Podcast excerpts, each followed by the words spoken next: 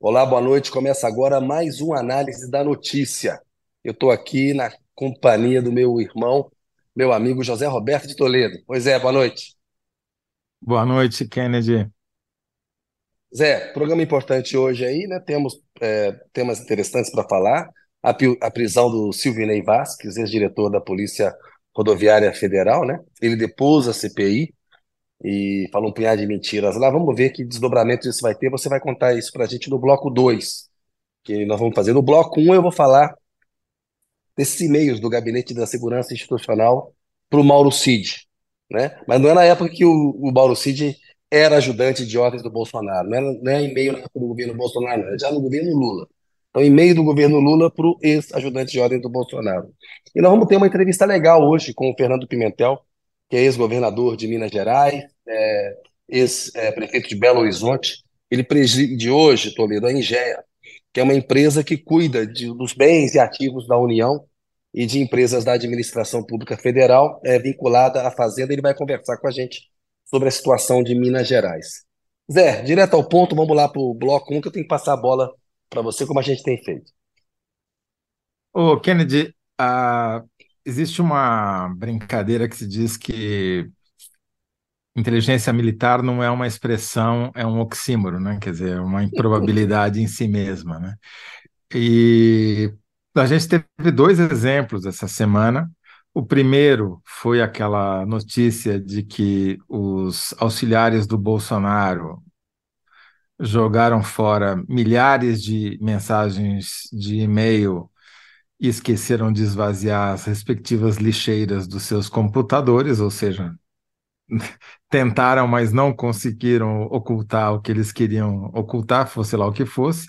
E hoje tem uma nova, né? E aí eu te pergunto, qual foi a última atrapalhada dos militares na segurança do Lula?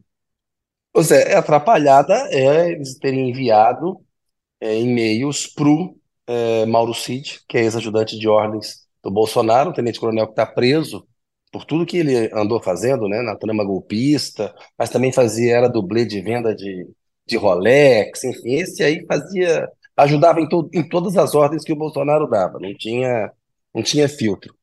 E a gente fala em atrapalhada, né, a Carla Araújo, que é chefona aqui do UOL, aqui em Brasília, ela pegou, ela conversou com o Marco Antônio Amaro dos Santos, o general lá, que é o ministro do Gabinete da Segurança Institucional. O que, que ele disse?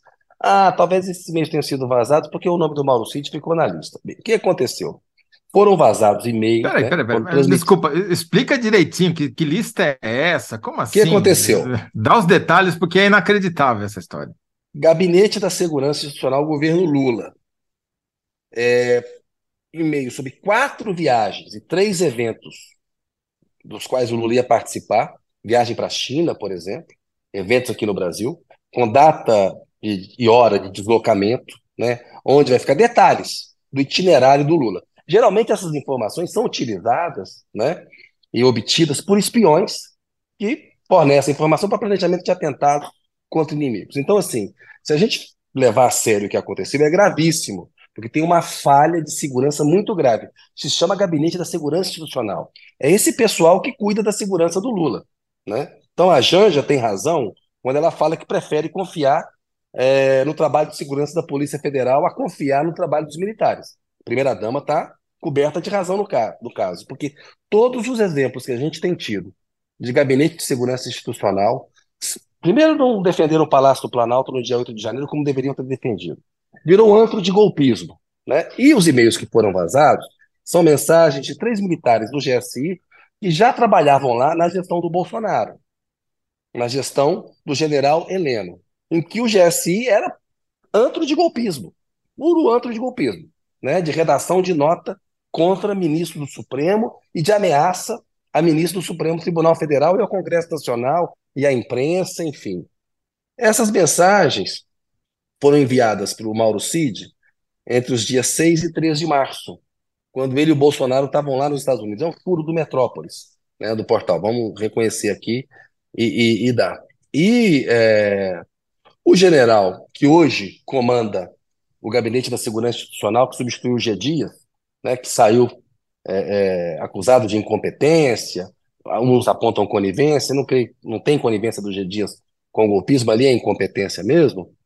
Ele disse o seguinte: "Ó, é grave, nós vamos investigar o que aconteceu, né, apurar uma sindicância, mas ele acha uma das linhas de apuração, segundo a- o que a, a Carla escreveu, é que possa ter ocorrido uma falha de permanência dos e-mails na lista de distribuição. Ou seja, o Mauro Cid ficou ali, que ninguém sabia quem era o Mauro Cid, né, dentro do GSI, e você tem, imagina, né, Então, Toledo, você tem uma lista de só, transmissão de e-mail, só para entender uma vamos lá, coisa. Então, assim, chama-se Gabinete de Segurança Institucional, certo? esse é o nome. Em tese, só tem profissionais da área de segurança, militares, gente que fez sua vida, sua carreira, seus estudos sobre segurança. E eles 007. compartilham o destino do presidente em detalhes, localidade, data e horário numa lista de e-mail. É De isso. e-mail. Isso, isso, exatamente. Que é um negócio assim, lista. muito secreto, difícil de você penetrar, difícil de cometer equívoco sobre para quem manda o e-mail ou não. É É difícil de isso. ser vazado, é isso, É é exato, isso. difícil de você reproduzir, reencaminhar para outros, né? É. E na lista tá o, tá o, tá o Cid. Aí eles falam, ah, E mas daí seria trocou o governo, esqueceram de olhar quem estava na lista.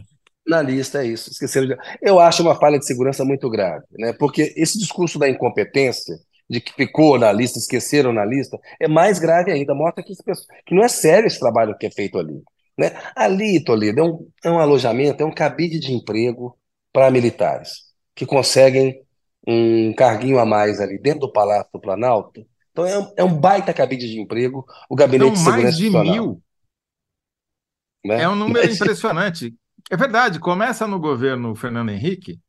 Eu fiz esse levantamento uma vez, é, com 600, e a cada governo que passa, aumenta. 600, 700, 800. Bolsonaro foi o pico, tinha mais de 1.200 quase. Agora deu uma diminuídazinha, mas ainda tem muitos. Mil militares dentro do palácio, não tem sala para todo mundo. é. É, é, e, como Não, você se disse, a... eles ganham um é. adicional, né? Porque estão sendo requisitados para uma função de confiança. Ô Zé, se é sério, né? Se são espiões ali do Heleno, plantados ali para passar informação, é grave. Se é incompetência, se deixaram o, o, o Mauro Cid na lista, é tão grave quanto. Mostra que esse gabinete da segurança institucional não deveria, não deveria existir, Toledo, não tem sentido. A gente tem o Ministério da Defesa, tem o Estado-Maior das Forças Armadas, tem Comando do Exército, Comando da Aeronáutica, Comando da Marinha né? A segurança presidencial não precisa estar na mão dos militares. Isso é uma herança da ditadura. O Fernando Henrique tinha o gabinete militar, como tem nos governos estaduais, casa militar, com essa coisa das PMs, assim. Então, isso é uma herança da ditadura, não tem sentido essa segurança estar na mão desse pessoal.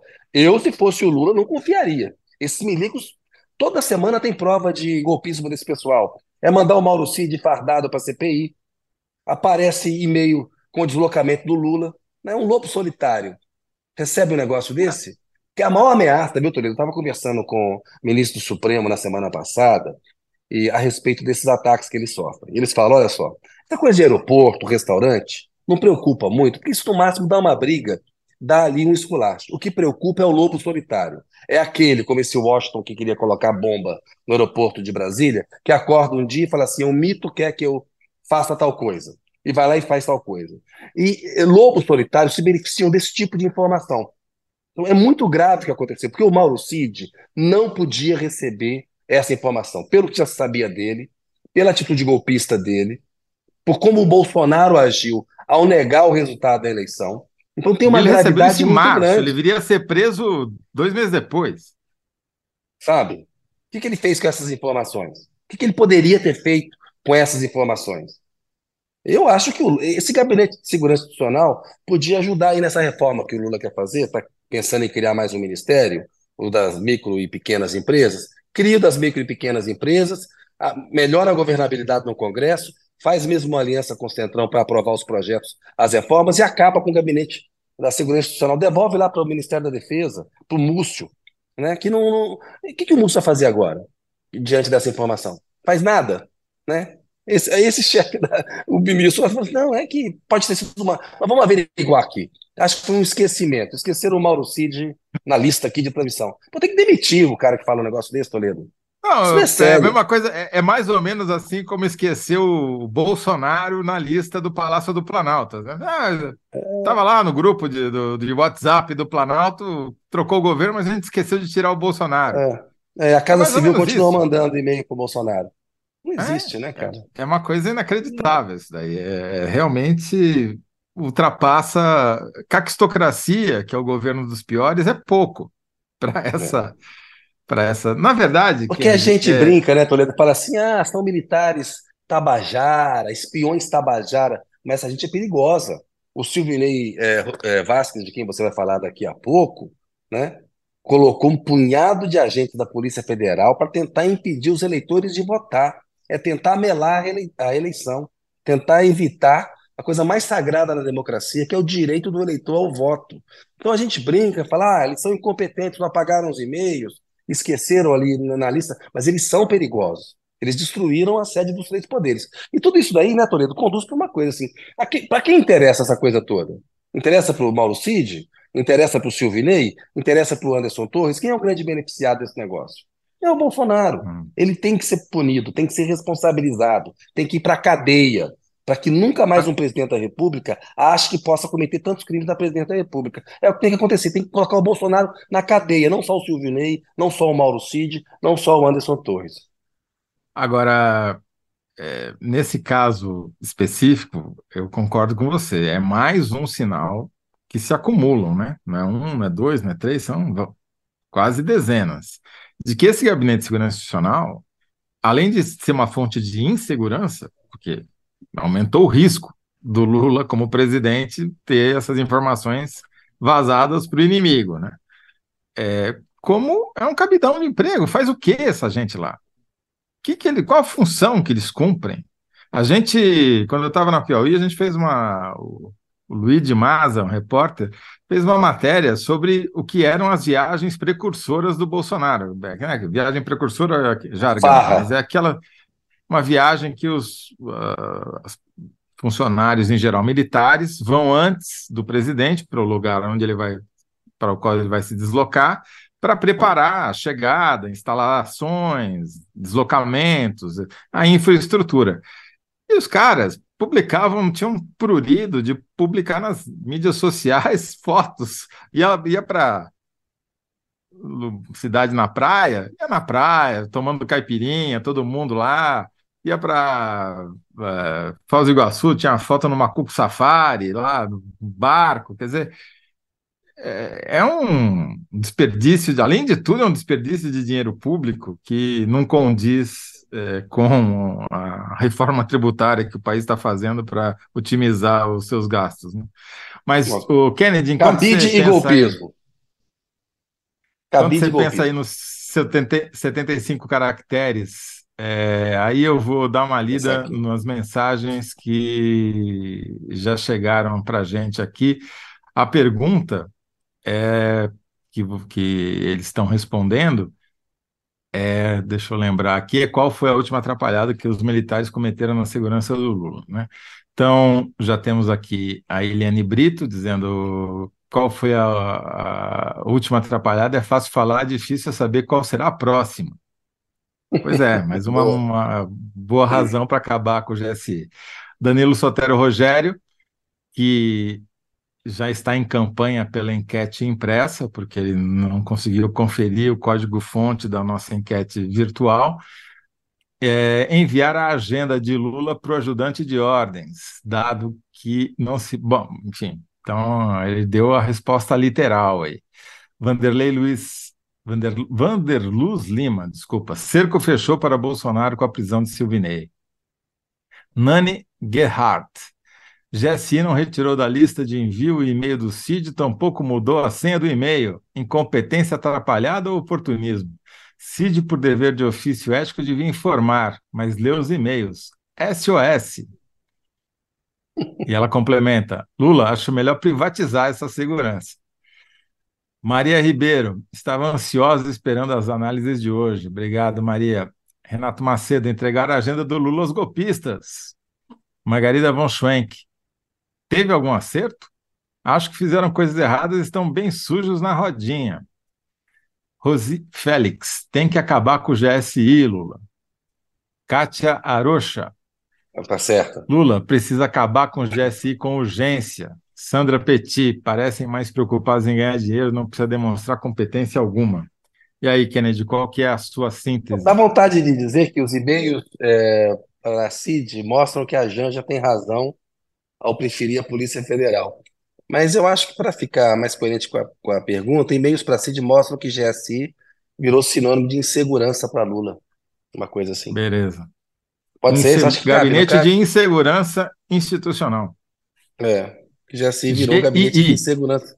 É, que GSI virou Gabinete de Insegurança Institucional, já está melhor, ó.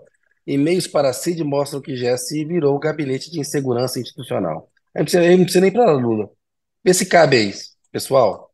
De insegurança. Acho que cabe, Toledo. Deixa eu ver aqui. Acho que cabe. Acho que cabe. Então tá bom. Tá ótimo. Oi? Devolvo a bola para você. Zé, vamos continuar falando dos golpistas aí, né? Hoje tem, tem notícias sobre os caras. Seguinte, uhum. Silvinei Vasques, ex-diretor da Polícia Rodoviária Federal, foi preso transferido aqui é, para Brasília. Na decisão, o fundamento é que ele poderia interferir é, nas investigações, né? É, influenciar depoimentos que estão sendo dados. E a pergunta que você vai ter que responder, Zé, você pode trazer mais detalhes aí, porque a pergunta é bacana. Preso agora, né? É como o Silvinei se autoincriminou mentindo à CPI. Porque ele foi lá e falou, inclusive, né? Ah, não, é, no dia, no segundo turno, teve muito mais operações em outras regiões do que no Nordeste, não é verdade? Né? Então está caindo aí o é castelo de cartas do Silvinei Vasquez. Vamos lá. É, é, é, o que eu achei curioso, Kennedy, é que como esses caras realmente. A sorte do Brasil é que eles são incompetentes. Porque eles fizeram uma operação planejada com antecedência. Vou até recitar aqui a cronologia da preparação para essa operação do segundo turno para roubar a eleição e, por incompetência, não conseguiram lograr êxito no seu plano. Mas olha só, por que, que eu digo que ele se autoincrimina ao mentir à CPI? O que, que ele mentiu? Ele chegou lá na CPI e disse que a a Polícia Rodoviária Federal havia feito, no dia de, do segundo turno, 694 pontos de fiscalização pelo Brasil. No entanto, os números que foram divulgados por ordem da CGU, porque a Polícia Rodoviária Federal não queria divulgar, foi a, CGU, a Controladoria Geral da União, que mandou, revelou o quê? Que não eram 694, eram 911 pontos de fiscalização. E que no Nordeste havia 290 pontos de fiscalização e não 228, como o Vinei tinha dito à CPI, ou seja, 62 pontos a mais. Né? Por que, que ele mentiria sobre isso, Kennedy? Por que, que ele diria, diz, diria na CPI que tinha tido menos pontos? Qual que é o interesse? Não, trabalhamos menos. Se a, se as né? a operação era legítima, não tem nenhum motivo para você omitir o número de pontos de fiscalização. Sim. Né? Especialmente no Nordeste. Quer dizer, se tinha uma justificativa, se de fato havia um motivo para isso, não tinha motivo para ele mentir. Mas, como você disse, não só ele mentiu, é, dizendo que foram feitas menos operações, que a operação foi menor do que aconteceu, como mentiu também na distribuição. Foram 290 é, pontos de fiscalização no Nordeste contra 191 no Sudeste. Ora, o Sudeste tem 40% do eleitorado brasileiro e o Nordeste tem 24%. E, no entanto, 32% das fiscalizações foram feitas no Nordeste e proporcionalmente muito menos no Sudeste. Quer dizer, tinha um alvo certo. Mas não faço, parou aí, né? Ah, hoje já tinham vindo, mas hoje voltaram a público um mapa. Que, porque, vamos lá, no dia 19 de outubro, acontece uma reunião suspeitíssima na sede da Polícia Rodoviária Federal em Brasília, convocada pelo então diretor Silvinei Vasquez. Ele manda que 47, a cúpula da Polícia Rodoviária do Brasil inteiro, em vez de fazer uma reunião por Zoom, não, vai fisicamente, presencialmente a Brasília, A reunião é no auditório da Polícia Rodoviária Federal. Na entrada, tem dois policiais do setor de inteligência da Polícia Rodoviária Federal que recolheram todos os celulares e relógios de quem ia participar da reunião. A pauta da reunião era uma pública e o que foi discutido foi outra. E não houve ata, não houve registro formal do que foi discutido lá dentro. Justamente são esses 47 que estavam lá nesse dia que a Polícia Federal está vai é, entrevistar ou vai interrogar nesta quinta-feira. E justamente para evitar que essas pessoas fossem influenciadas pelo Silvinei Vasquez, que ele foi preso preventivamente. Quer dizer, a, a razão para a prisão preventiva é justamente ele, que ele não interferisse no depoimento desses 47 que, que ele convocou para essa reunião do dia 19. O que, que aconteceu nessa reunião de 19? Ele falou que a Polícia Rodoviária Federal precisa tomar lado na, no segundo turno. O, segundo turno aconteceria 11 dias depois, né? E é, foi ali que ele organizou essa operação de parar ônibus no dia do segundo turno, principalmente no Nordeste, e os números de os pontos já, já, já, tem uma descrição, uma discrepância nos números de pontos de fiscalização. Mas veja só, no Nordeste foram parados 324 ônibus no dia do segundo turno. No Sudeste, 79. não, não, né, não preciso falar mais nada. Quer dizer, o Lula. E daí, na reuni... no mesmo dia, Kennedy, mesmo dia 19 de outubro, depois dessa reunião na sede, em que tem trocas de mensagens que vazaram hoje, entre policiais dizendo que ele tinha falado muita merda, expressão é literal, não, não sou eu que estou dizendo, e que dando a entender que ele tinha mandado que essa fiscalização tivesse um alvo político, que fosse concentrado nos lugares onde o Lula tinha tido mais votos no primeiro turno. Ele teria dito também é, uma, alguma coisa assim, tem, tem que ter um lado nessa história, uma coisa assim, né? Tomar um é, lado. Não, a Polícia Federal né? tem que tomar lado, tem que tomar lado, tem que tomar o lado, não ia ser o lado aí, do aí Lula. Deixa, né? é, aí deixa de ser uma polícia de Estado, deixa de ser uma instituição de Estado, passa a ser uma polícia de, de facção. De... O mais grave é que no mesmo dia, à noite, o Anderson Torres, então ministro da Justiça, que também está. Bom, agora esteve preso durante muito tempo, agora está com tornozeleira eletrônica, Isso. convoca o Silvinei, o seu diretor de inteligência, a diretora de inteligência do Ministério da Justiça, a quem ele havia pedido um mapa da votação do primeiro turno especificamente dos lugares onde o Lula tinha recebido mais de 75% do, dos votos. E ela faz essa, esse levantamento e leva para a reunião para o Anderson Torres, e aparentemente ele fotografou a apresentação dela porque as imagens ficaram no celular dele. Quer dizer, a prova cabal está ali. E nessa reunião da noite do dia 19, em que estavam o Anderson Torres, o Silvinei Vasques alguns representantes da Polícia Federal e a Marília Alencar, que é essa diretora de inteligência que fez o mapa, é que eles definiram como é que seria feita a operação no dia 30. Né? Deram as diretrizes e passaram as informações para o Anderson, Anderson Torres, então ministro da Justiça, de como é que a coisa se daria. Pois bem, no dia 26, uma semana depois, o Silvinei vai fazer uma visita ao Palácio do Planalto, que não é comum o diretor da Polícia Rodoviária Federal ir ao Palácio do Planalto nas vésperas da eleição, e no mesmo dia o Anderson Torres, o chefe dele, ministro da Justiça, vai à Bahia. Se reunir com quem?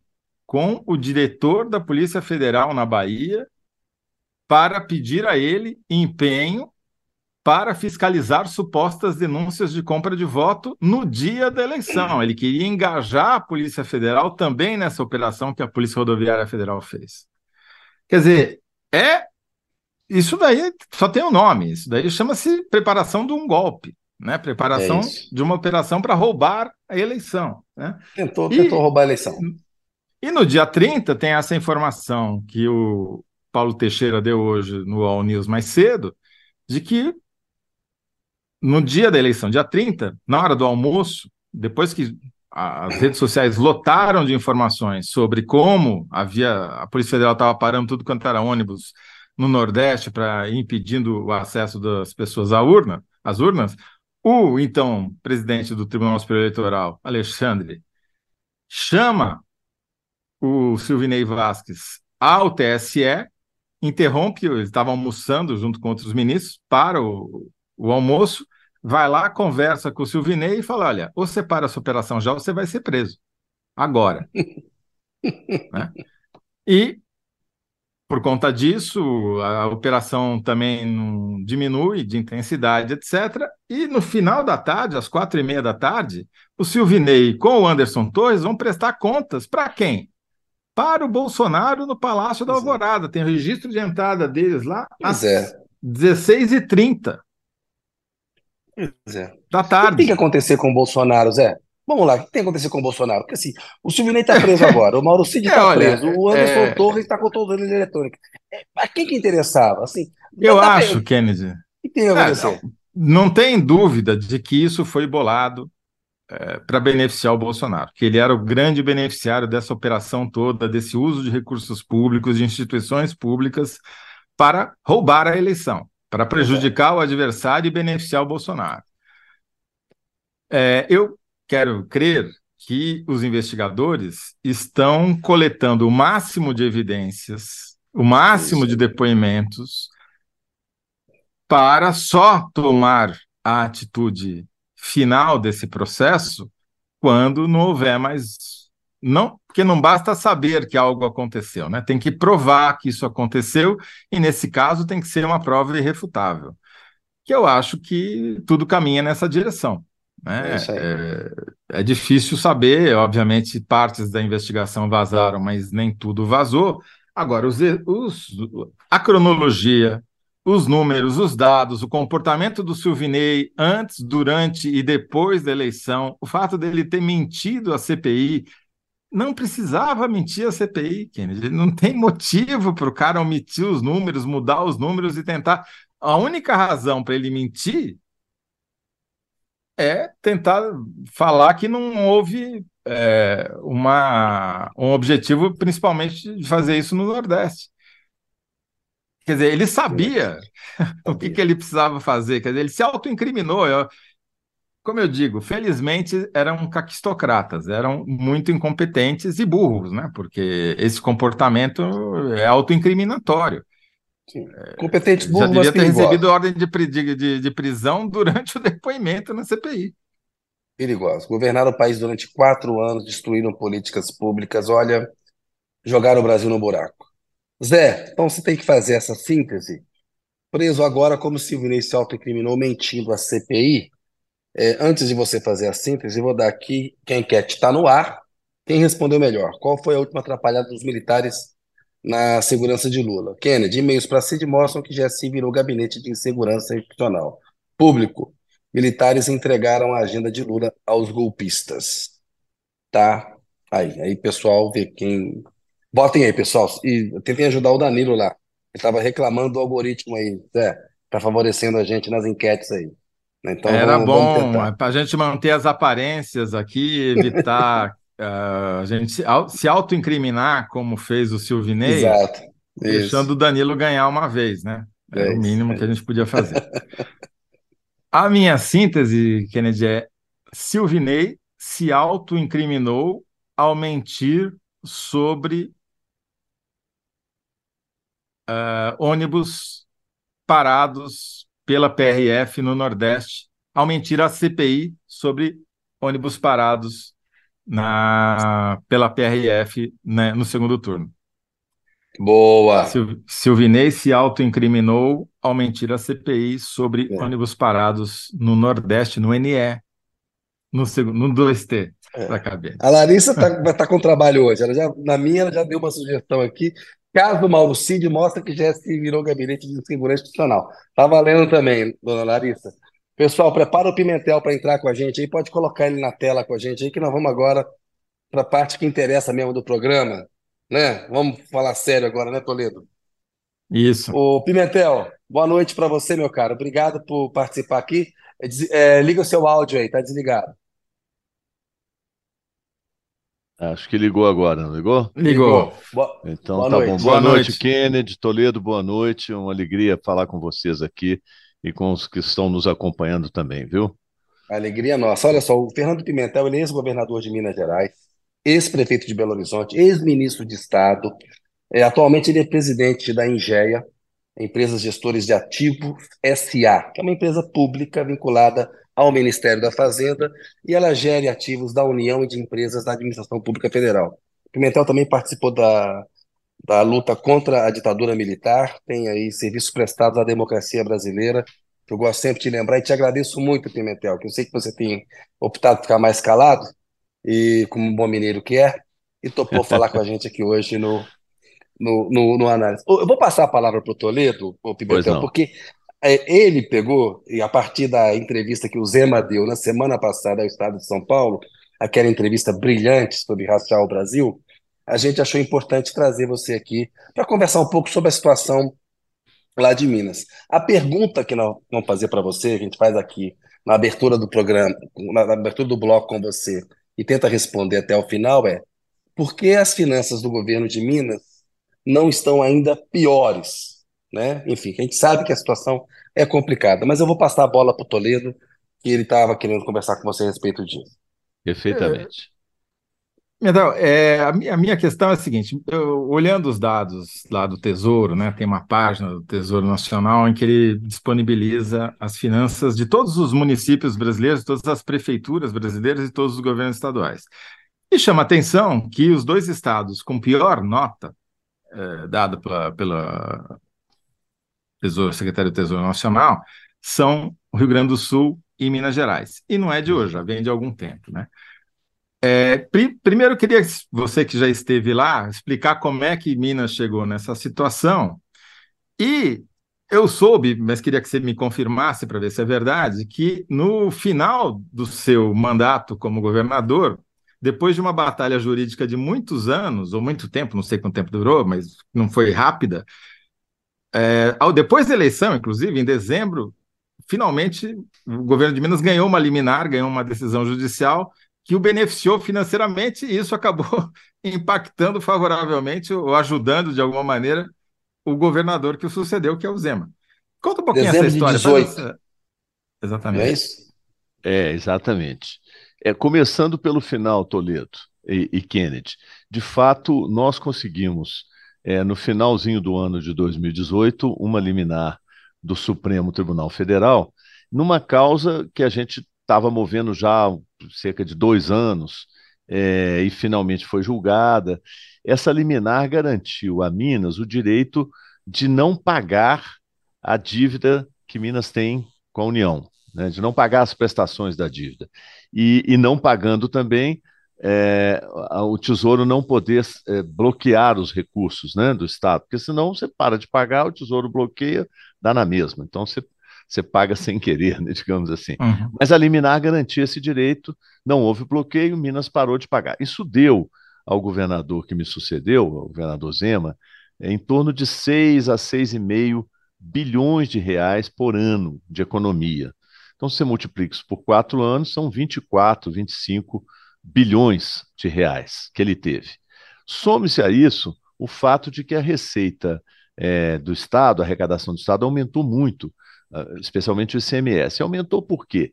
Porque nesses quatro anos agora, passados, eh, aumentaram exponencialmente os preços dos produtos que compõem o básico da arrecadação do ICMS, que é basicamente a gasolina, né, combustíveis, energia elétrica e telecomunicações. É isso que compõe 80% da arrecadação de ICMS de qualquer estado no Brasil. Então, o aumento da arrecadação, comparado com o meu período, meu período foi um período horroroso, de azar horroroso, porque o PIB havia uma recessão profunda, vocês sabem disso, 2014 até 2018, o Brasil perdeu 7% do PIB. A queda do produto interno bruto foi de 7%, a recessão foi é, fortíssima, brutal. E isso impactou a nossa receita. Comparado o meu período com o mesmo pelos quatro anos seguintes do Zema, é, a receita aumentou 20 bilhões de reais, redondos. Então, 20 mais 24, só aí são 44 bilhões a mais que ele teve à disposição dele. Ou seja, ele equilibrou as contas do Estado em cima de um, de um resultado parcialmente é, não renovável, que é esse da, do não pagamento da dívida, e de um resultado que é o aumento de receita, que nada tem a ver com eficiência ou com alguma política pública que ele tenha adotado. Né? E, e, no entanto, a, a, nota continua sendo a mais baixa, continua sendo Porque, D, exatamente, né? que, é uma, que é nota vermelha. E por que, que a nota é vermelha? Porque para o Tesouro Nacional, é, ele não paga a dívida, mas ele continua devendo. É, esses, esses 24 bilhões aumentaram né, no, no, no estoque de uhum. dívida. Uhum. Minas está devendo muito, a dívida é muito grande. Né? É, agora podemos falar um pouco da situação do Estado. O que, que é o problema só, só de Minas? entender um Pimentel, essa qual foi o tá argumento que venceu, Kennedy? Pra, porque é. não é fácil se convencer o Supremo a dizer, olha, não vamos pagar, devemos, não pago, é, pago quando puder, né? Qual foi o argumento? Que está valendo usado? ainda, né? É, eu, eu não tenho assim tão claro na minha, na minha memória o argumento jurídico, mas eu posso falar de forma leiga. Sim. o que, que era não, a tese. O que interessa, que a, gente... a ideia é, o que, que era a tese. Veja bem, a tese é até singela, Toledo, e, e a mim me convenceu. Agora, foi feito todo um trabalho jurídico para dar uma capa jurídica a essa tese e ela passou. A tese era singela, é o seguinte: se o governo federal admite criar um regime de recuperação fiscal, porque foi criado lá atrás, não foi criado agora, foi criado pelo governo Temer, até antes do governo Temer, um regime de recuperação fiscal para estados que não conseguem cumprir os seus compromissos, ou seja, que precisam de uma recuperação fiscal, era o caso do Rio de Janeiro, era o caso do Rio Grande do Sul e era o caso de Minas Gerais. Se o governo federal admite que o Estado é, está numa situação tão grave que permite a ele aderir ou pedir adesão ao regime de recuperação fiscal, não tem sentido esse mesmo governo federal cobrar uma dívida que ele sabe que não pode ser paga que o Estado não vai conseguir pagar aquela prestação. Então, pelo menos até que se equacione essa coisa da recuperação fiscal, os estados deveriam ficar isentos de pagar a dívida, porque o próprio cobrador da dívida reconhece que o Estado está em dificuldade.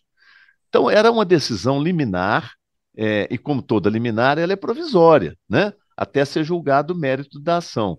Só que essa liminar durou quatro anos que foram os quatro anos do mandato seguinte ao meu, os quatro anos do Zema. Com isso, ele obteve essa economia. Tá Agora, e está valendo ainda.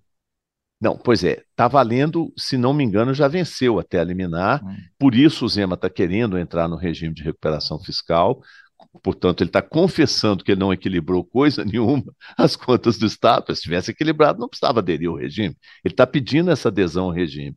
Mas ele está pedindo a adesão num contexto em que os indicadores de Minas já não permitem mais caracterizar a situação de insolvência, digamos assim.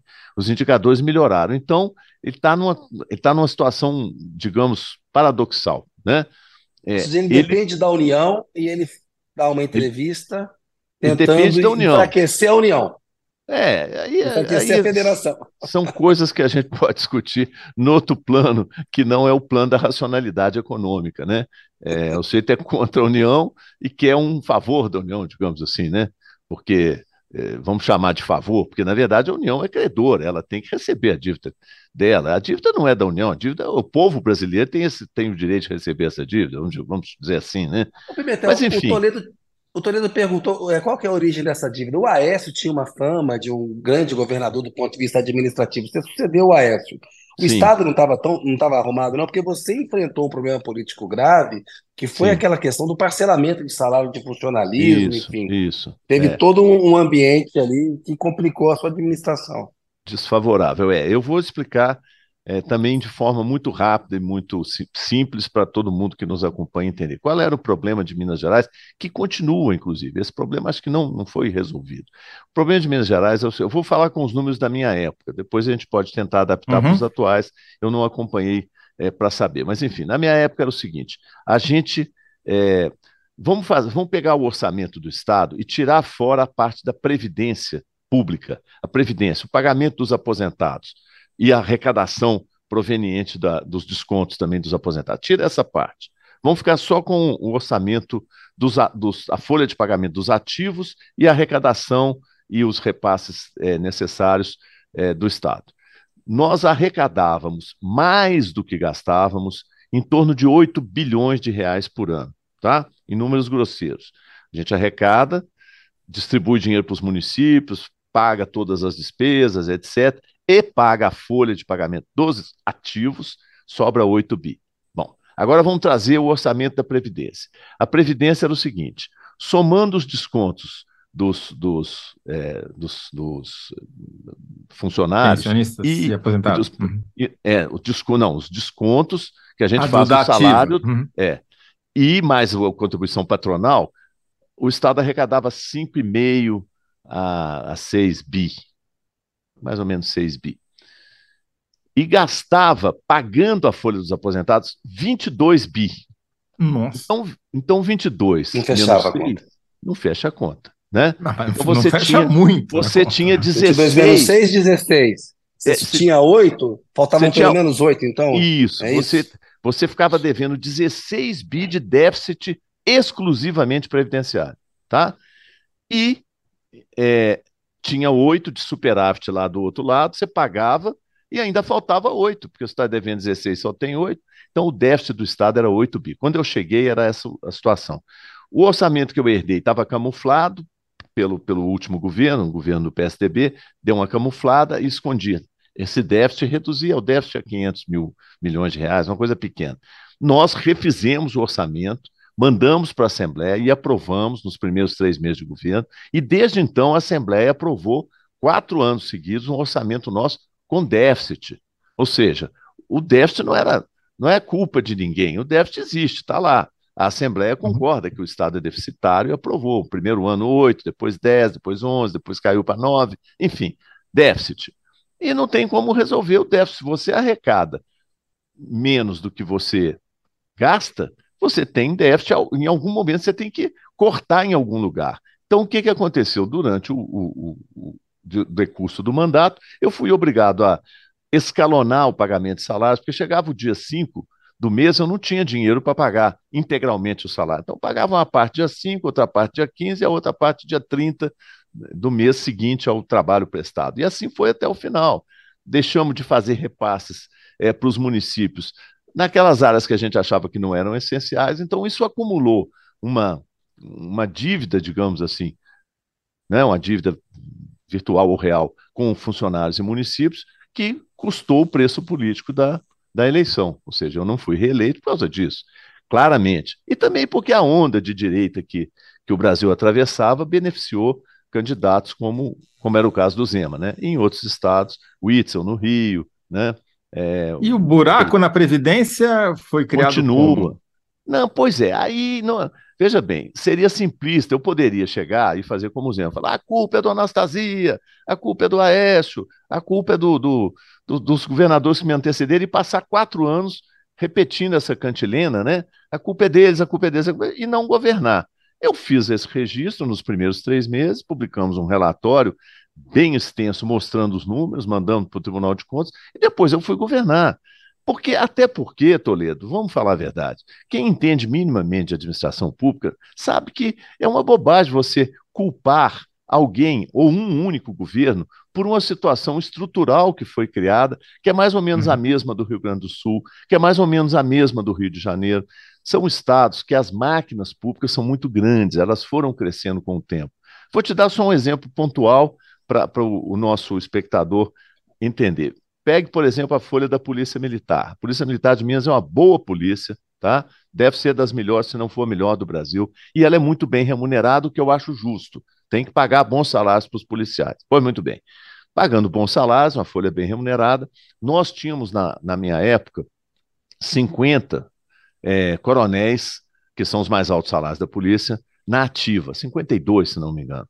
E tínhamos, e tínhamos na folha de aposentados, é, reformados, 700 coronéis. Uau!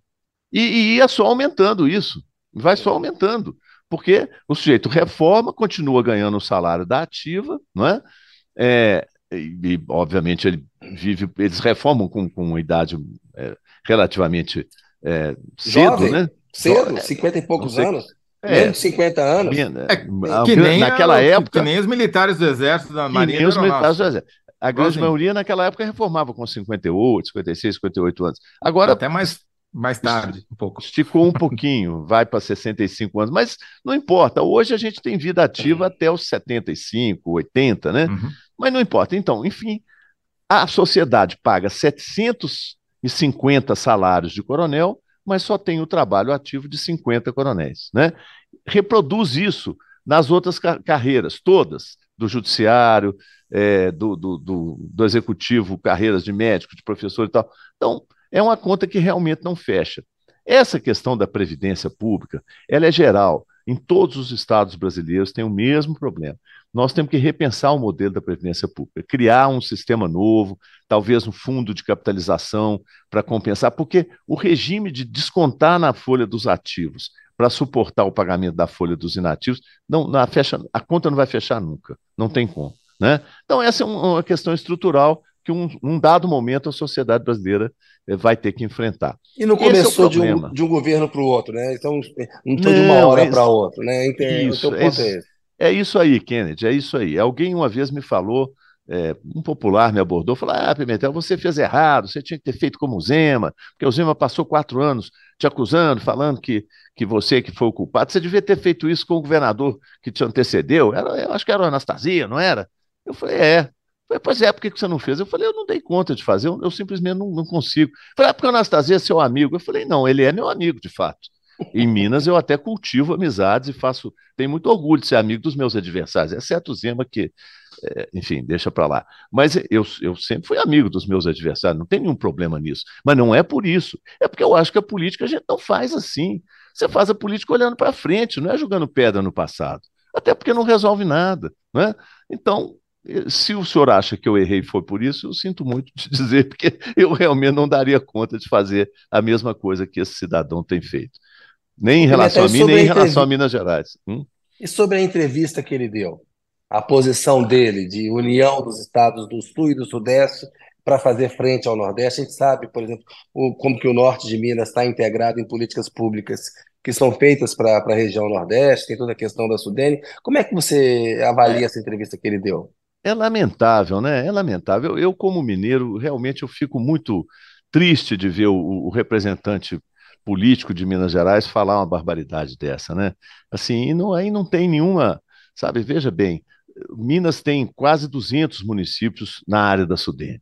Se você vai, você conhece bem o Toledo também, você, o norte de Minas, que é a fronteira com o sul da Bahia, você parece que você está no mesmo estado, né? Até as formas, a, a, cultura regional, é tudo muito parecido. Então, que história é essa de querer discriminar o Nordeste? Além de ser uma bobagem do ponto de vista é, histórico, é, do ponto de vista político é um absurdo, é anticonstitucional. Então, é, realmente é um desastre esse nosso atual governador de Minas Gerais. Não é esse exemplo que vocês estão dando é o mais recente, mas tem N exemplos aí na trajetória dele, né, de coisas absurdas que ele fala, que, né, assim, tem as folclóricas, tipo a, questão da Adélia Prado, né? Que o senhor diz que pergunta se ela trabalha na rádio de Divinópolis, né? Ela mora em Divinópolis, ela é nascida lá, ela é uma grande, a maior poetisa viva do Brasil, mas ela não trabalha na rádio de Divinópolis. É ridículo, né? É um sujeito inculto, além de tudo, né? Enfim. É, eu fico é. muito triste com isso, muito triste.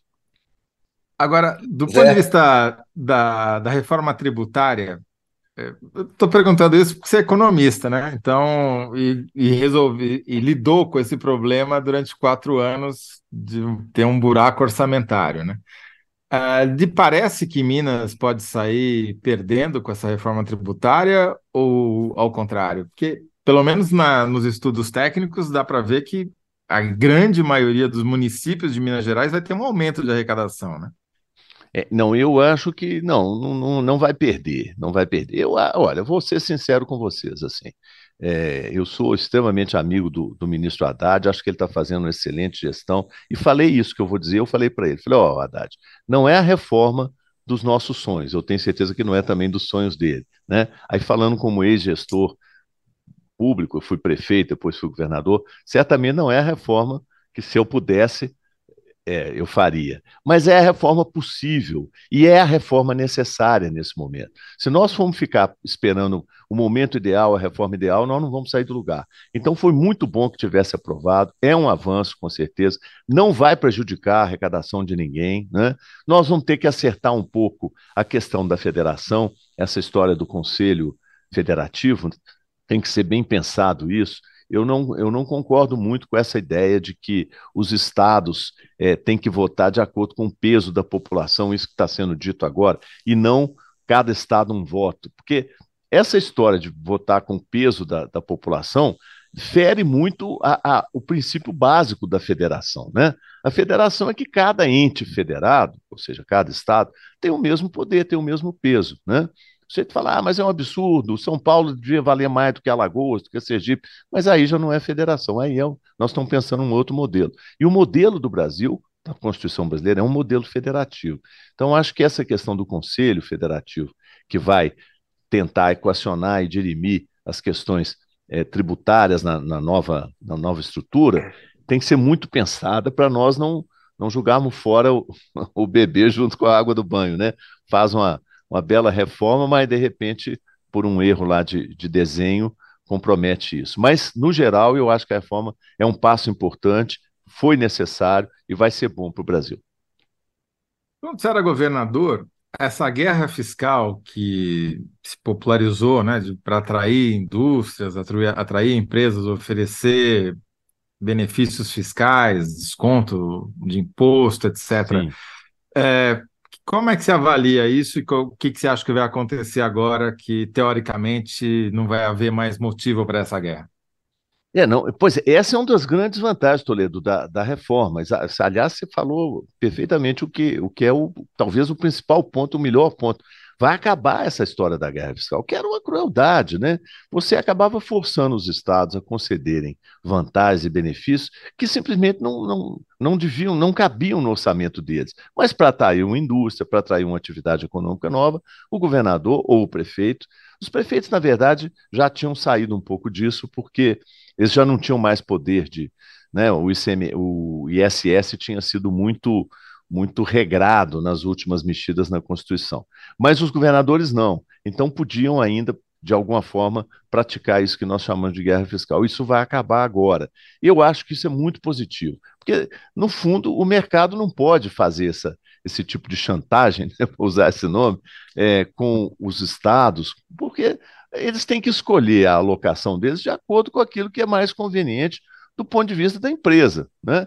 E deixa a estrutura tributária intacta. Escolhe do ponto de vista das vantagens comparativas é, locacionais, né? Ou geolocacionais, enfim, mas não envolvendo tributos. Isso agora está resolvido. Acho que esse é um passo importante, uma das grandes vantagens, talvez seja a maior, da nova estrutura tributária. O problema é que isso vai ser ao longo do tempo, né? A reforma mesmo vai valer aos poucos, só daqui a 10 anos é que ela vai estar inteiramente implantada. Mas também no Brasil, vamos falar a verdade, é melhor ir lentamente do que tentar ir de uma vez só e, e, e capotar o, o, carro na estrada, né? O, o, Kennedy e eu brincamos, a gente cobre é, esse assunto, política, reforma tributária, Congresso, faz 30 anos, no caso dele, 35 anos, é. no meu, é. faz 35 anos que a gente ouve, não, vamos fazer uma reforma tributária, vamos é. fazer uma reforma tributária, pô, eu estou é. feliz que eu vou morrer eh, depois de sair a reforma tributária, se o Senado ajudar. É, não, mas vai, vai passar, vai. Finalmente nós vamos ver, né? Não, é você, depois de três décadas. É, Qual a história, mas... Pimentel, que você fala? Não, tem essa história de que algumas coisas a gente não sabe, né? É, enterro de anão, reforma tributária. reforma tributária, já Ninguém não vai falar viu. mais. Cabeça ninguém de bacalhau, não tinha essa história? Ninguém viu a cabeça aí. do bacalhau. Nunca ninguém Ô, Pimentel, viu. Nós estamos caminhando aqui para a reta final aqui da entrevista. Eu até queria falar um pouco com você sobre questão de reforma administrativa que o Lira andou falando que seria importante fazer, até que impacto isso pode ter, por exemplo, nessa questão previdenciária dos estados. Mas antes disso, queria falar um pouquinho da Ingéia. Eu Sim. falei no começo que é uma empresa vinculada à Fazenda, que gere ativos é, da União e de empresas da administração pública, mas queria que você explicasse um pouco o que que ela faz né, para a nossa audiência. Uhum. E o Paulo Guedes, que era ministro do Bolsonaro, queria privatizar. O Lula Isso. já falou: ó, não vai rolar não. privatização, não vai ter. Como é que você vê o futuro é, da Engenho e o que, que ela faz? Pois é, a, Engeia, como você falou, é empresa gestora de ativos, ligada ao Ministério da Economia, durante a, na criação dela, que foi há 20 anos, 21, não, 22 anos ela fez esse ano, atrás, ela herdou é, a carteira do antigo BNH. Foi isso o início da Engeia. Então, os contratos de financiamento habitacional que eram do BNH, quando o BNH foi extinto, eles foram para a Caixa Econômica Federal. Mas aquilo pesava muito no balanço da Caixa, tinha uma inadimplência, e a Caixa não é adequada para lidar com esse tipo de, de, de ativo de crédito. E eu explico logo em seguida por quê. E aí criou-se uma empresa comercial, ela não é financeira nem bancária, ela é comercial, e transferiu-se essa carteira para cá, para a Engeia é, operar esses ativos. Depois, o mercado descobriu que criar empresas para gestão de ativos é um bom negócio. A maioria dos grandes bancos fez a mesma coisa. Tá? O BTG tem uma empresa de ativos, o Banco do Brasil tem uma empresa de ativos, o Santander criou uma empresa de ativos, e eu explico por quê. Os bancos, eles têm um regramento, que é o Acordo de Basileia, que impõe condições muito duras para o banco negociar. O banco não pode perdoar uma dívida. O banco não pode fazer qualquer tipo de desconto numa dívida. E quando você pega uma carteira como a do antigo BNH, você tem uma grande proporção de contratos, a maior parte, que é gente de baixa renda. Você não pode tratar isso com um ponto de vista exclusivamente financeiro. Tem que ter um componente social. Por isso criou-se o BNH empresa. era o Banco Nacional de Habitação, mais ou menos Para quem não sabe, é. Para quem é. não sabe. Né? Então... É, o Kennedy, você, você ah, sempre. Para quem não é velho o suficiente. É, nós já somos. nós todos três aqui de cabeça branca fala, fala BNH, a gente sabe o que, que é, mas a maioria das pessoas não sabe. O Banco Nacional de Habitação, que financiava imóveis para a população de baixa renda.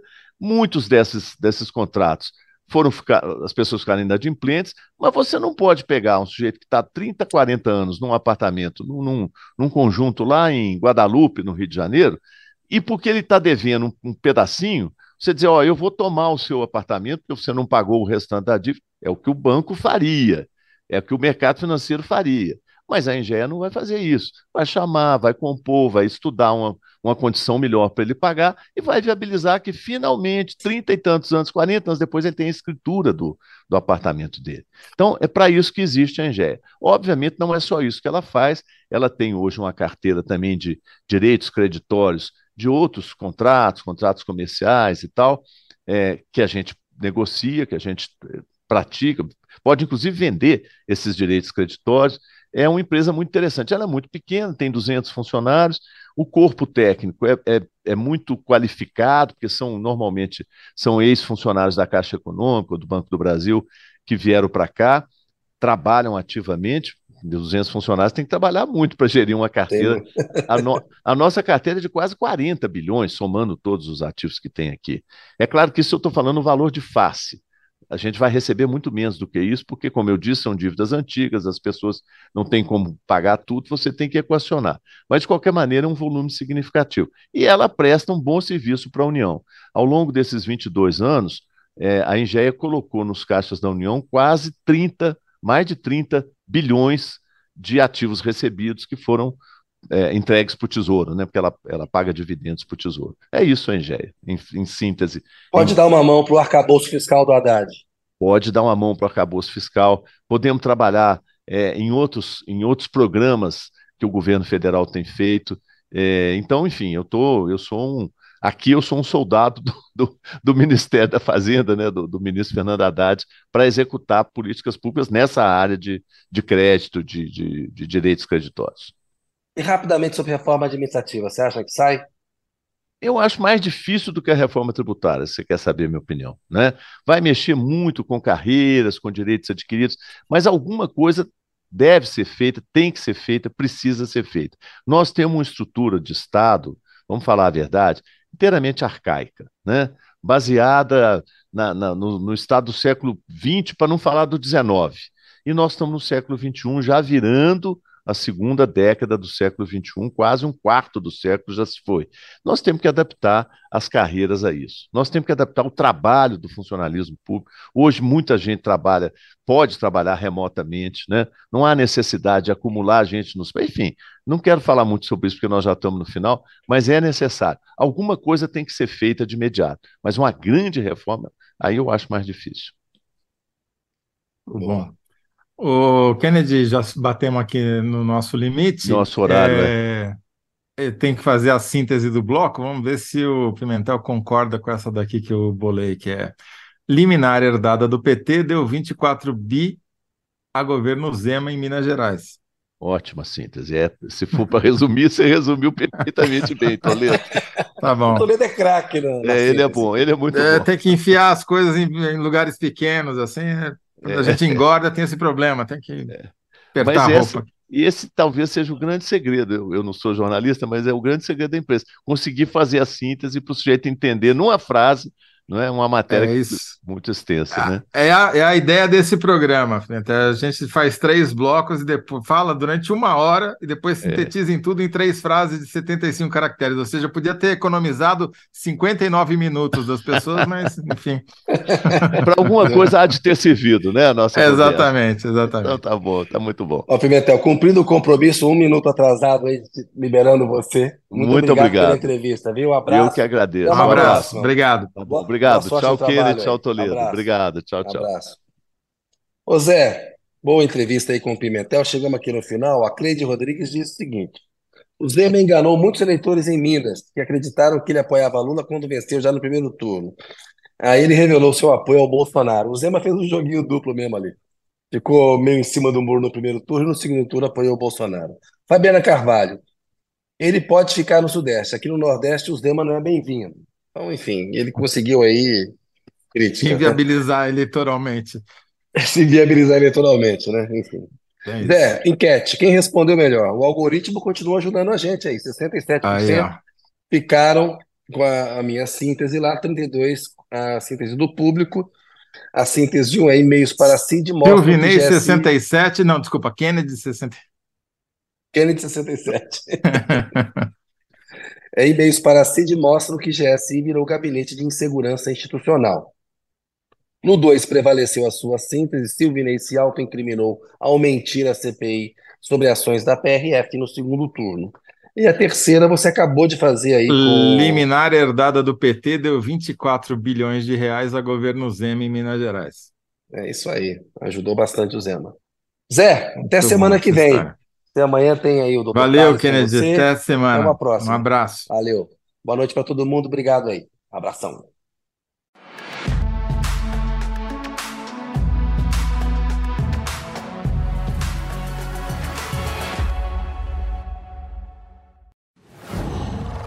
Wow.